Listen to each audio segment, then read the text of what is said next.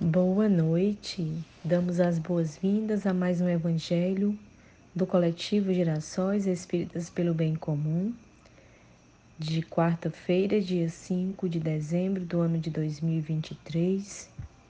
Esta noite que direcionamos as nossas vibrações pelos nossos irmãos que sofrem discriminações. Mulheres, negros, pessoas em situação de rua, LGBTQIA, indígenas e demais. Para iniciar o nosso estudo dessa noite, elevemos nosso pensamento ao alto e agradeçamos a Deus, nosso Pai maior, por toda a oportunidade que nos é concedida nessa existência, pelo acesso ao conhecimento do Evangelho de nosso Senhor Jesus Cristo, roteiro seguro e reto para as nossas vidas para direcionamento das nossas condutas no dia a dia, em prol da nossa auto-melhoria e da nossa responsabilidade de melhor conviver uns com os outros, buscando sempre a fraternidade, a pacificação, a serenidade em nossos corações e nossos pensamentos e atitudes. Que a paz do Cristo esteja em nós, em todos os dias do nosso viver que assim seja. O nosso Evangelho segundo o Espiritismo a ser lido esta noite é do capítulo 28, coletânea de preces espíritas, o item 61 é uma segunda prece é, por alguém que acaba de morrer. Senhor Todo-Poderoso, que a tua misericórdia se estenda sobre nossos irmãos que acabam de deixar a terra. Que a tua luz brilhe aos seus olhos. Faz com que saiam das trevas. Abre seus, seus olhos e seus ouvidos. Que os teus bons espíritos os cerquem e lhes façam ouvir palavras de paz e de esperança. Senhor, por mais indigno que sejamos, nos atrevemos a pedir a tua misericordiosa indulgência em favor deste nosso irmão que acaba de ser chamado ao exílio terrestre. Do exílio terrestre. Permite que o seu retorno seja o do filho pródigo. Esquece, ó meu Deus, as faltas que ele cometeu para te lembrares do bem que ele pôde fazer. Tua justiça é imutável, nós o sabemos, mas teu amor é imenso.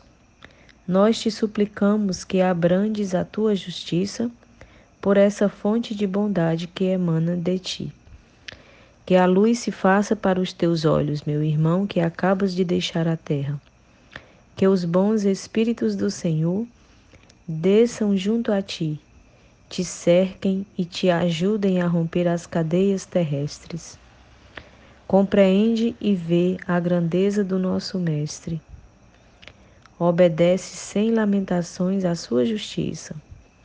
Não duvides jamais da sua misericórdia.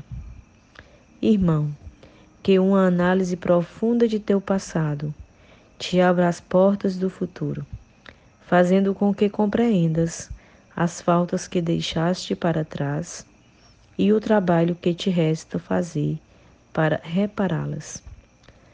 Que Deus te perdoe, que os bons espíritos te amparem e te encorajem. Teus irmãos da terra orarão por ti e pedem que ores por eles. Então, meus irmãos, o que que esse evangelho de hoje nos traz no conteúdo dessa prece? A reflexão, né?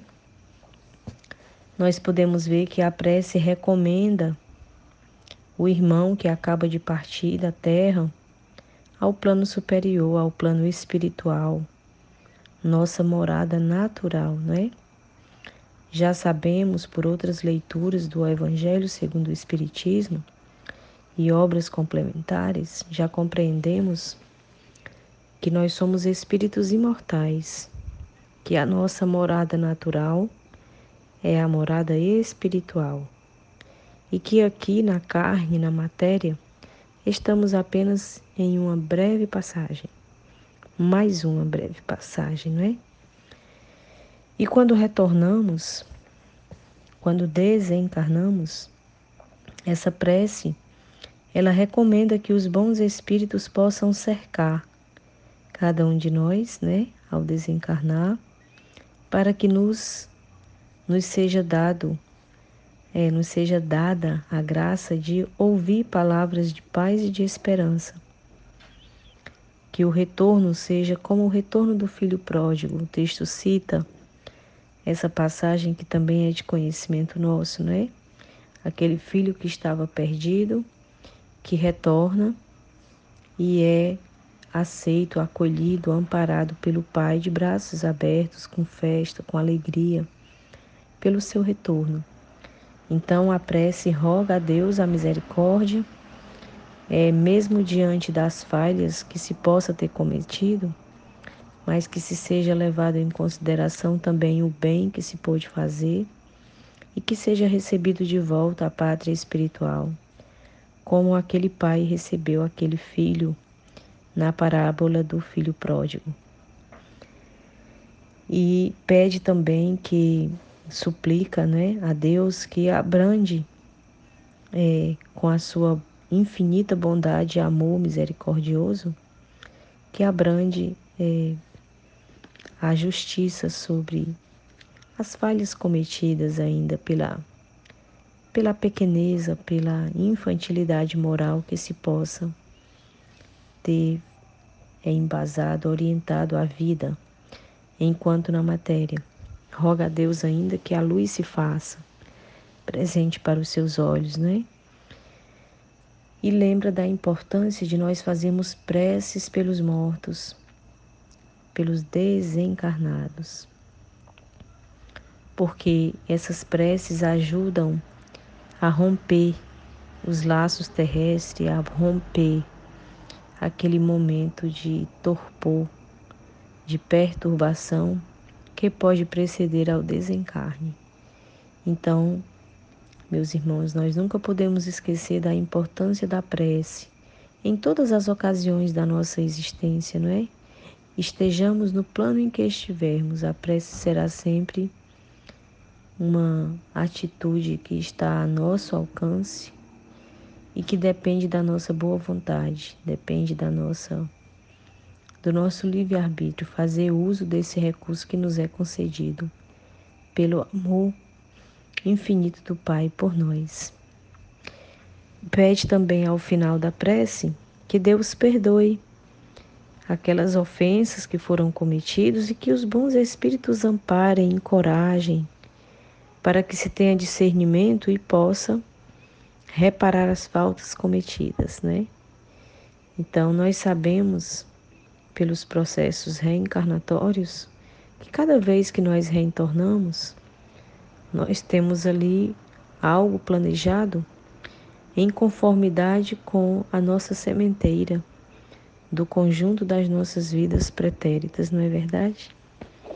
Então a prece também roga a Deus a sua misericórdia é, para que analise, para que conceda, é, compreenda aquelas faltas deixadas para trás e dê essa nova oportunidade.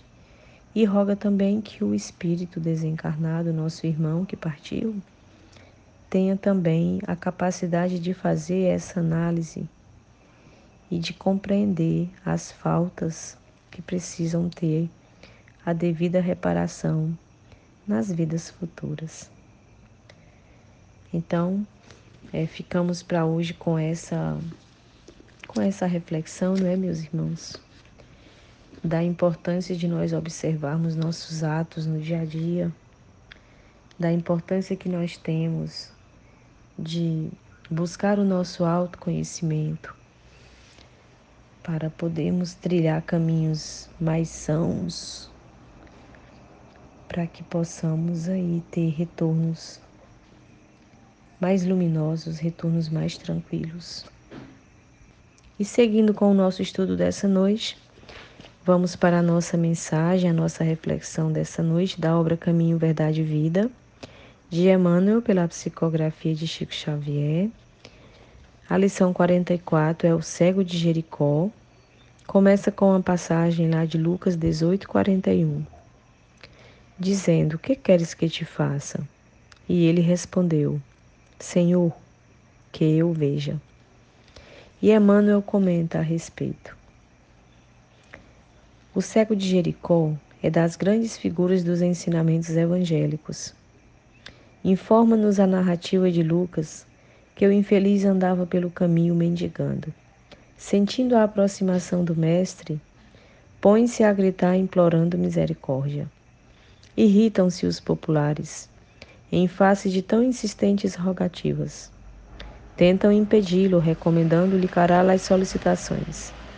Jesus, contudo, ouve-lhe a súplica, aproxima-se dele e interroga com amor: Que queres que te faça? À frente do magnânimo dispensador dos bens divinos, recebendo liberdade tão ampla, o pedinte sincero responde apenas isso: Senhor, que eu veja. O propósito desse cego honesto e humilde deveria ser o nosso em todas as circunstâncias da vida. Mergulhados na carne ou fora dela, somos às vezes esse mendigo de Jericó, esmolando as margens da estrada comum. Chama-nos a vida, o trabalho apela para nós. Abençoa-nos a luz do conhecimento, mas permanecemos indecisos, sem coragem de marchar para a realização elevada que nos compete atingir. E quando surge a oportunidade do nosso encontro espiritual com Cristo, além de sentirmos que o mundo se volta contra nós, induzimos-nos à indiferença. É muito raro sabermos pedir sensatamente. Por isso mesmo, é muito valiosa a recordação do pobrezinho mencionado no versículo de Lucas. Porquanto não é preciso compareçamos diante do Mestre com volumosa bagagem de rogativas, Basta lhe peçamos o dom de ver, com a exata compreensão das particularidades do caminho evolutivo. Que o Senhor, portanto, nos faça enxergar todos os fenômenos e situações, pessoas e coisas, com amor e justiça, e possuiremos o necessário, a nossa alegria imortal. Então, meus irmãos, o que que Emmanuel nos traz, né? Se não nos lembrar da importância de nós abrirmos os nossos olhos para vermos com olhos de amor e justiça, ou seja, para vermos o outro com aqueles olhos que nós gostaríamos que o outro nos enxergasse. É simples assim, porém às vezes tão difícil, não é verdade, meus queridos? Então, precisamos aprender a pedir e não esquecer de pedir somente o essencial, somente o necessário. Todo excesso não é não é uma atitude sã, não é uma atitude que possa ser útil à nossa evolução, à nossa caminhada espiritual. Então tenhamos esse discernimento e façamos as nossas reflexões observando o que, que realmente importa na nossa jornada desta hora. E sigamos então, finalizando o nosso estudo de hoje, em gratidão ao Mestre Nazareno, pela oportunidade de estarmos em torno de seus ensinamentos, buscando as luminosidades, buscando o discernimento, buscando a melhor compreensão, a mais ampla compreensão sobre as questões da nossa existência, das nossas possibilidades, dos nossos deveres, à luz daquelas vivências que Ele deixou pelo seu exemplo.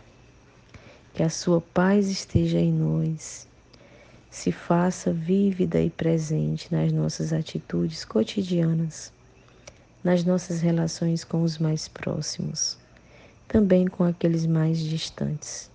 Possamos ser instrumentos do teu amor incomensurável, Mestre amado. Que assim seja.